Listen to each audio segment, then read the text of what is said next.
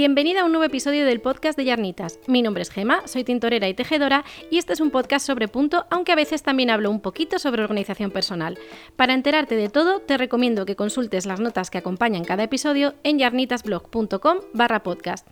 Y a mí puedes encontrarme en redes sociales con el nombre de usuario arroba yarnitas. Para cualquier duda o sugerencia que tengas, estaré encantada de recibir tus emails en podcast.yarnitas.com. En este episodio me gustaría hablarte sobre una técnica de organización que me ha sido súper útil en los últimos años, el reverse planning o la planificación inversa, que como bien dice su nombre, pues significa planificar al revés, empezando por el final o por la meta que queremos conseguir. Es una técnica genial para organizar todo tipo de proyectos, especialmente los más complejos, y hoy te voy a contar todas las ventajas que tiene y cómo la utilizo yo para organizarme mejor. Hola, muy buenas, ¿qué tal?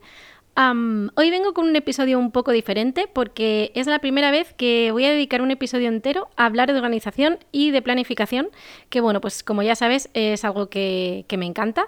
Y no solo eso, eh, sino que es una parte muy muy importante de mi vida y también de mi trabajo. Si estás pensando que a lo mejor este episodio te va a resultar aburrido o poco interesante porque, bueno, pues porque el tema de la organización no te interesa mucho, te pido que me des un voto de confianza y que lo escuches hasta el final porque la técnica de la que te voy a hablar hoy se puede aplicar eh, a muchos más aspectos de los que te imaginas. En otro orden de cosas, bueno, pues mm, todo, todo va genial por aquí. estoy tejiendo mucho, mm, me cunde el tiempo un montón ahora que, bueno, pues que ya estoy metida en, las nuevas rutinas. Y la verdad es que eh, todo esto pues está haciendo que el verano se me haga, se me haga algo más llevadero, teniendo en cuenta lo, lo poquito que me gusta. Y bueno, por supuesto, eh, no puedo terminar esta sección de puesta al día sin contarte que las plazas para la tercera edición del Club de Calcetines ya están abiertas.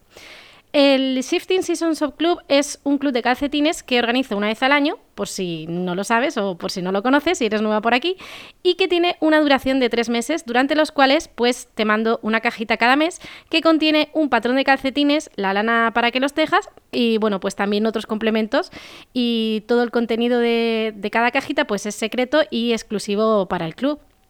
Eso eh, quiere decir pues, que no puedes comprar el patrón ni la lana, ya sea pues, bien la base o, bien el color de, ese mes, en la tienda online.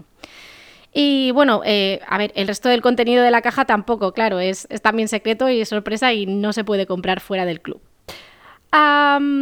además, durante el tiempo que dura el club, pues tienes también acceso a un grupo privado donde las participantes pues, van compartiendo sus avances y también pues, puedes resolver cualquier duda que tengas sobre el patrón de ese mes.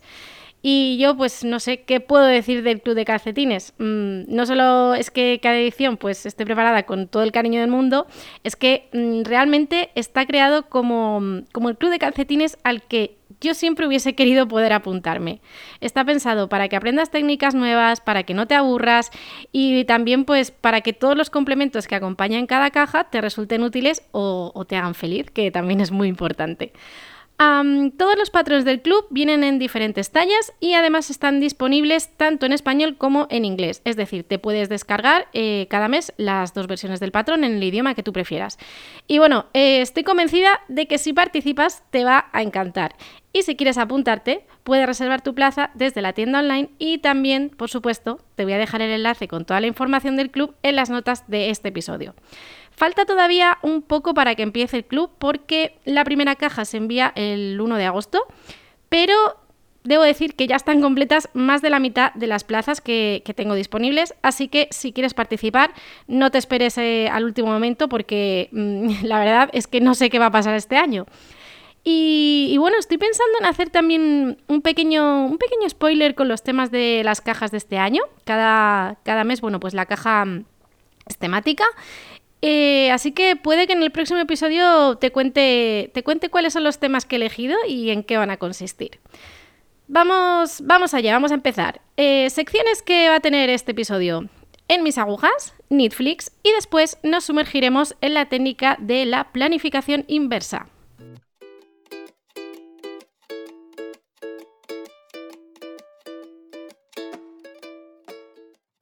En mis agujas.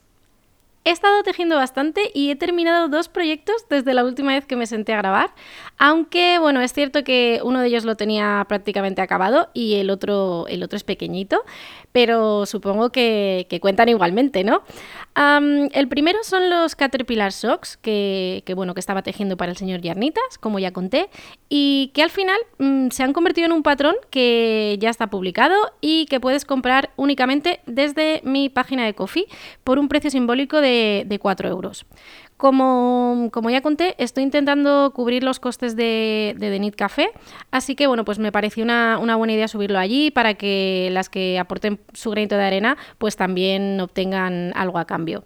El patrón está en español, de momento todavía no lo he traducido al inglés, mm, porque bueno, no sé si a alguien le interesaría tenerlo en inglés, em, e incluye cuatro tallas y es un patrón muy, muy sencillito de tejer, o sea, es fácil de memorizar, eh, es apto para, para principiantes, viene todo bien explicado.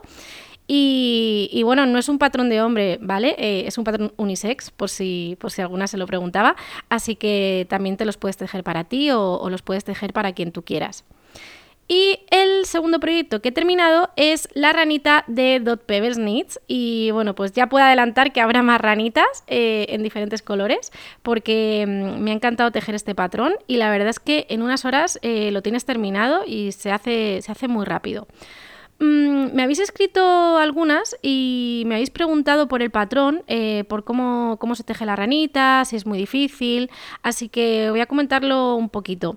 Em, el patrón está en inglés. Eh, yo creo que esa es la única pega que, podéis tener algunas, pero sí es cierto que viene explicado genial y bueno, pues además eh, contiene un montón de fotos en las que bueno, indica, indica claramente dónde tienes que poner las patas, dónde tienes que, poner los ojos y, demás.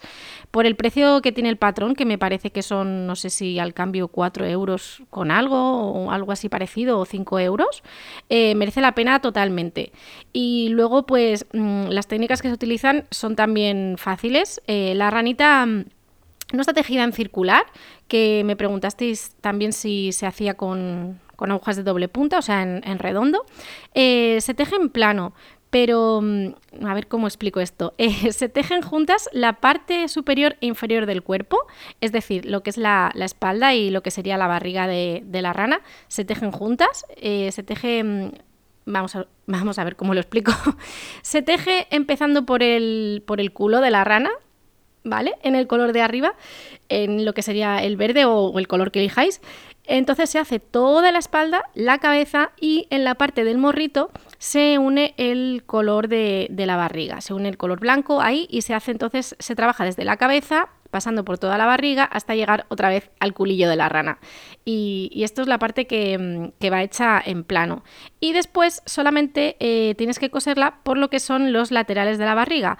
Eh, como mucho en total, creo que será, pues no sé, una costura de, de 5 centímetros o menos. Mm, no sé. Mm, la verdad que si, si la cosa es como te indica el patrón, se queda perfecta y, esto además lo digo con conocimiento de causa porque a mí me cuesta mucho lo de coser, eh, cuando estoy tejiendo algo me, cuesta mucho y además me da mucha rabia. Y la verdad que en este caso me resultó súper fácil y lo hice nada, en dos minutos. O sea, a lo mejor hay que coser, no sé, 10 puntos, 13 puntos, una cosa así, no es mucho, es, muy, muy poquito. Eh, no hay ni que pensar. Mm, para mi gusto, lo que me hubiera gustado que fuera diferente en la forma...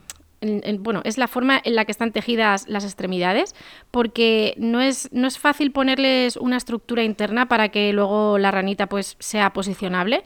Pero bueno, mm, cuando tenga la siguiente voy a hacer algunos cambios y voy a probar a ver cómo hacerlo porque mm, en esta no, puse nada, lo que es en, el interior de las patas y de los brazos, pero en la próxima sí que me gustaría eh, poner una estructura. Esta primera la he tejido con drops alpaca en el color, bueno, a ver, espera, lo tengo apuntado, es el 7238 que es un verde oliva, que por cierto es el mismo tono con el que tejí el, el Arwen Sweater hace un montón de años. Y la verdad es que como se utiliza tan poquita lana en este proyecto, y además eh, también compré otros colores, me parece que voy a acabar con un ejército de mini ranas así que no sé si acabaré haciéndolas por encargo o vendiéndolas o, yo qué sé, no lo sé, pero, Pero bueno, tengo ahí varios ovillos de diferentes colores de verde y la verdad es que me gustaría gastarlos, así que iré tejiendo ranitas en mis ratos libres y si alguna quiere una, pues nada, mm, que me escriba y que me lo diga. Y bueno, y ahora por fin eh, estoy ya completamente dedicada a tejer el Tin Roof de Yamagara, que es el proyecto con el que estoy participando en el Summer. Y la verdad es que no sé muy bien en qué va a resultar esta camiseta porque, mm, bueno, he hecho alguna modificación y hasta que no la tenga algo más avanzada, pues no voy a ver si realmente funciona, funciona como yo quiero, o sea, como yo tengo en mente. Pero el proyecto en sí mismo mm, me, está gustando, me está gustando mucho. Mm, la forma en la que está construida la, camiseta es completamente distinto a todo lo que había visto hasta ahora. Y el patrón, la verdad que es rarísimo, o sea, a simple vista es un patrón extrañísimo cuando lo lees, pero después conforme vas tejiendo mm, está todo, todo muy, muy clarito. al final la estoy tejiendo también con los mismos colores de la camiseta que me sirvió de inspiración. O sea, esto es un proyecto casi casi copia totalmente. y los colores, bueno, son eh, crudo, es como una especie entre crudo y, gris, no es, no es ni blanco ni gris, es como algo, algo intermedio. Y el segundo color es en amarillo. la lana también es la misma, ¿vale? Es eh, la retrosaria Coast, que es mezcla de, de lana y de algodón. Lo dicho, ya veremos cómo resulta y bueno, lo que sí presiento es que voy a tardar en acabarlo más de lo que yo tenía previsto, porque esta lana es muy finita, es más finita que, la que utiliza el patrón original. Y claro, mm, pues si tenemos en cuenta que debo de estar ahora mismo trabajando sobre unos 250 puntos, pues la cosa, la cosa no va muy rápido en agujas de 3 milímetros, no va, no va muy rápida la cosa. Pero bueno, mm, lo estoy disfrutando, así que sin ningún problema. Eh, es mi proyecto de verano, mm, de relax total. Y solo espero pues no tener que deshacerlo y empezar de nuevo, porque la verdad que es un rollo tener que montar eh, tantos puntos y, y más con la técnica con la que viene especificada en el patrón.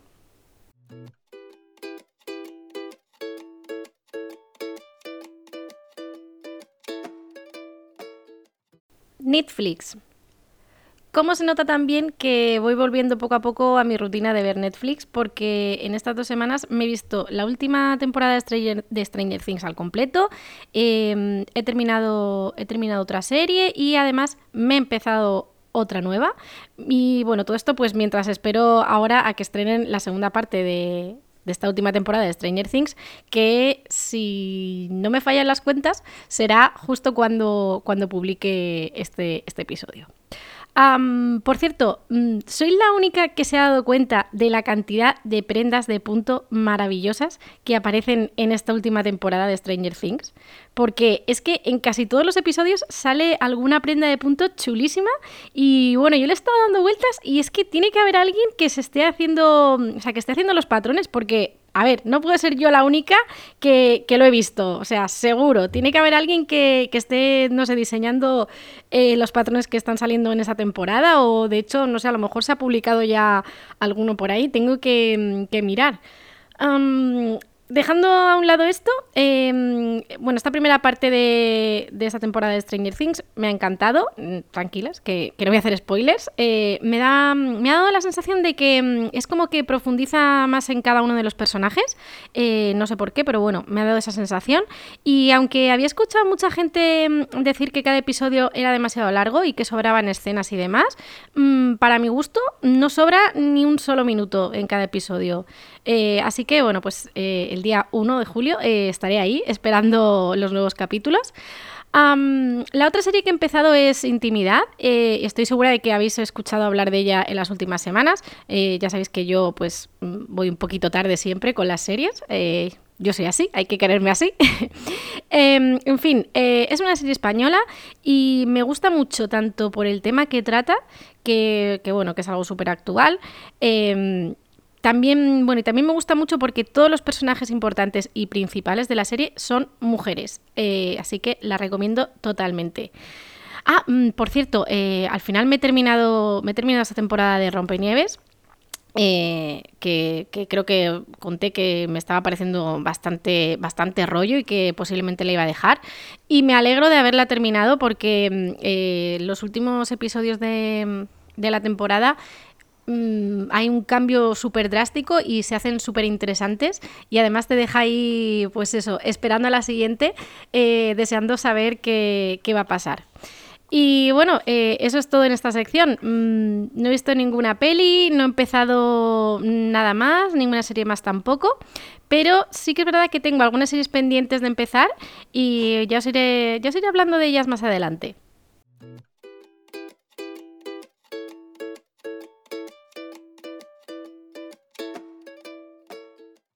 No sé si lo he contado aquí alguna vez, pero para mí la parte que corresponde a la planificación de un proyecto es la más importante de todas.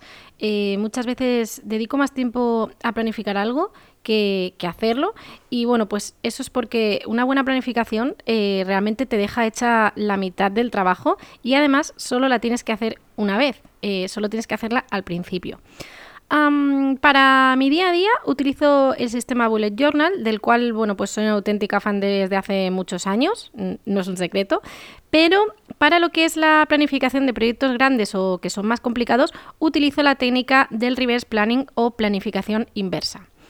La primera vez que la utilicé fue con un proyecto en el que estaba completamente perdida, o sea, del que no tenía ni idea de lo que tenía que hacer y la verdad es que me funcionó tan bien que mm, en serio mm, sentí como, como si fuera magia. Em, y desde entonces, bueno, pues cuando tengo que planificar algo que requiere de muchos pasos o que es más complicado, directamente lo hago de esta manera. Eh, siempre escuchamos eso de que no se empieza la casa por el tejado, ¿no? Pero en este caso sí, en este caso hay que empezar por el final, por lo que queremos conseguir o, por el objetivo del proyecto y de ahí lo que hacemos es ir planificando hacia atrás, hacia los primeros pasos que, que daríamos. Mm, ¿Para qué utilizo, o sea, bueno, para qué tipo de proyectos se puede utilizar esta técnica? Ah, bueno, en el caso de la planificación inversa, eh, es, una técnica, es una técnica que funciona mejor con proyectos que son más largos o que tienen pues una fecha límite y que además pues mm, se componen de, varios elementos o de varias tareas eh, a realizar para, para conseguir el objetivo ¿no? del proyecto. Por ejemplo, yo la utilizo eh, para organizarme ferias, eh, la utilizo también para preparar pues, el club de calcetines, el calendario de Adviento, algún proyecto nuevo, o sea, lanzamiento de algún producto eh, que, quiera, que quiera hacer o, o, para organizarme pues, todos los pasos a seguir cuando quiero publicar un patrón, etcétera. No es una técnica efectiva cuando el objetivo que queremos alcanzar es fácil o, bueno, pues mm, cuando es algo que se puede completar en un par de pasos. Está hecho para, proyectos más complejos. Eh, porque en el caso de mm, este tipo de proyectos que son más sencillos, solemos tener muy claro lo que tenemos que hacer y bueno, pues nos resulta muy fácil visualizar esa meta final o, o bueno, pues el objetivo final. Sobre el reverse planning, la verdad es que se han hecho diversos estudios, mm, cosa que me ha sorprendido porque yo creo que esto lo descubrí, mm, no recuerdo hace, es que fue hace mucho ya, no recuerdo si, mm, si fue a través de, de, alguna publicación sobre Bullet Journal o algo así, de algún usuario, la verdad es que no lo recuerdo. Pero bueno, investigando un poco más, eh, eso, se han hecho diversos estudios por si os apetece buscar y cotillear y todos concluyen que no solo es más efectivo preparar las tareas o los proyectos complejos con esta técnica que con una planificación cronológica, sino que además las personas que la utilizan están más motivadas para conseguir ese objetivo y para seguir el plan que se han trazado que las que no utilizan el reverse planning. Y cuando, por ejemplo, se utiliza para preparar exámenes, los alumnos que emplean este, este esta planificación inversa sacan también notas más altas. Así que, bueno, parece que hay, hay una ciencia detrás de todo esto, ¿vale? Eh, y es que con el reverse planning es es un poco como si ya te imaginases consiguiendo el objetivo final y eso pues mm, parece que hace que tu cerebro tenga más claros todos los pasos que tiene que dar y que no pienses tanto en los obstáculos, que a veces es lo que más nos bloquea ¿no? cuando, cuando estamos haciendo una planificación de tipo cronológico, empezando por el principio. Y bueno, ahora vamos a la parte más interesante, que es cómo puedes utilizar esta técnica siempre que hago una planificación inversa, me gusta sentarme teniendo un calendario delante y, luego pues el espacio donde vamos a hacer la, planificación. Si vas a usar papel, necesitarás un lápiz para poder, bueno, pues borrar y escribir y recolocar algunas tareas, pero yo te recomiendo que lo hagas de forma digital, especialmente si es la primera vez que lo haces, porque es mucho más fácil pues mm, borrar y cambiar de sitio. Yo utilizo la aplicación de notas de mi teléfono, que se sincroniza también en el portátil y bueno, pues mm, no te hace falta que, no hace falta que utilices ninguna aplicación con miles de opciones ni, ni con miles de cosas. Con que puedas escribir a placer es mucho más que suficiente. Elegir también bien el tipo de proyecto que vamos a, utilizar para nuestra planificación inversa es muy importante. Así que eh, elige un proyecto o un objetivo que sea lo más concreto posible. Por ejemplo, mm, no te marques como meta leer más o, ir como expositora a mi primera feria. Eh, tiene que ser algo conciso y muy claro. Como, por ejemplo, mm, quiero leer 20 libros antes de que acabe el año o quiero exponer en la feria lo que sea en tal ciudad. Y después vamos a escribir la fecha límite o la fecha tope de ese objetivo. Es decir, la fecha para la que tienes que haber completado todos los pasos previos que vamos a planificar ahora. Y a partir de ahí lo que vamos a hacer es ir trabajando semana a semana eh, anterior a esa fecha. Eh, como todo se entiende mejor si ponemos un ejemplo, me he inventado que tengo una feria el fin de semana del 17 de septiembre de este año y te voy a enseñar cómo empezar a hacer esa planificación inversa. 17 de septiembre es mi fecha límite, es el primer día de mi feria, mi feria inventada. escribiré en mis notas la fecha que corresponde a la semana previa, que sería del 12 de septiembre al 16 de lunes a viernes en este caso, porque eh, vamos a contar con que para mí el 17 sería sábado y sería la fecha de fin. Y a partir de ahí pues empiezo a imaginar y a planificar. El viernes 16 será la llegada al hotel y bueno, pues también supongo que serán las horas de montaje del puesto en la feria por la tarde. El jueves 15 tengo que hacer la maleta y revisar que no me dejo nada de lo que pueda hacerme falta en la feria. Además, tengo que llevar a Tofu a casa de mis padres para que se quede allí mientras yo estoy fuera. Voy a repasar también ese día los horarios de montaje y de apertura de la feria al público y revisaré que todo en la reserva de mi hotel esté correcto y que además tenga bien claro cómo voy a llegar desde la estación de tren, por ejemplo, mm, hasta el hotel o hasta la feria. Luego apuntaré que el miércoles 14 me gustaría ir al banco por la mañana a recoger el cambio que voy a necesitar para los pagos en efectivo que, me hagan en la feria, que siempre voy a, recoger monedas. Tengo que tener bien clara la cantidad de dinero que voy a cambiar y eso también lo voy a apuntar al lado de la tarea. El martes 13 me aseguraré de que toda la ropa que quiero llevarme en la maleta esté limpia, por si tuviera que poner una lavadora de, de última hora o por si cambiara de idea sobre lo que me voy a poner.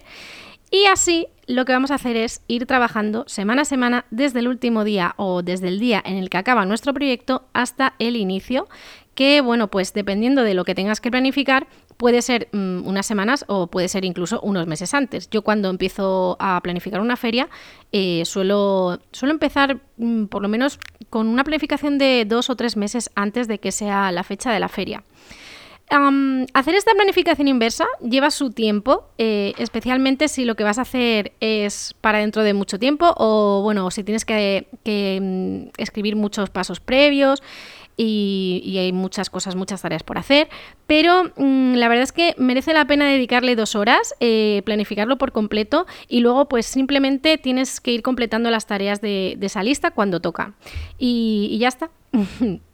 Eh, sin, esta técnica de planificación, la verdad es que, por ejemplo, yo nunca, nunca habría ido a mi primer Barcelona Needs porque no había hecho una feria antes, no tenía ni idea de, la cantidad de cosas que tenía que, hacer y, y, de preparar para una feria. Y bueno, pues tampoco sabía cuánto tiempo iba a necesitar para poder tener todo listo pero cuando empiezas por el final em, es mucho más fácil de ver y también te ayuda a tenerlo todo bajo control porque mm, no, hay, incertidumbre sobre si te va a dar tiempo a hacer algo o no, eh, tienes claro cuál es el siguiente paso a dar, cuál es la siguiente tarea que tienes que hacer. Y sinceramente mm, vives muchísimo más tranquila que, para mí en mi caso el tema de, la tranquilidad mental eh, es algo que, que, no tiene precio, sobre todo cuando, cuando llevas muchas cosas entre manos. Ah, por eso, bueno, pues desde, desde, ese momento he utilizado esta técnica para planificar todo tipo de proyectos eh, más complejos y, en los que no me puedo dejar nada sin hacer o, en los que tengo que pensar en, mil cosas diferentes y tenerlo todo en cuenta. Pero como te he dicho, eh, puedes utilizar el reverse planning para planificar todo tipo de cosas, ya sean bueno, pues proyectos personales, proyectos de trabajo, incluso, incluso se podría utilizar para planificar un proyecto de punto, empezando por el final, por lo que sería eh, la prenda terminada. En fin, eh, que espero que te animes a probarla en tu siguiente proyecto o en la siguiente meta objetivo que te propongas. O bueno, al menos espero que te haya llamado la atención y que te haya resultado interesante. Es más, si, a alguien le interesa, puedo compartir alguna de mis listas con esta técnica de planificación para que le podáis echar un vistazo y para que veáis cómo, está hecha desde el final hasta el principio. Y por favor, si, si te gustaría que hablase más sobre organización en un futuro, aquí en el podcast, escríbeme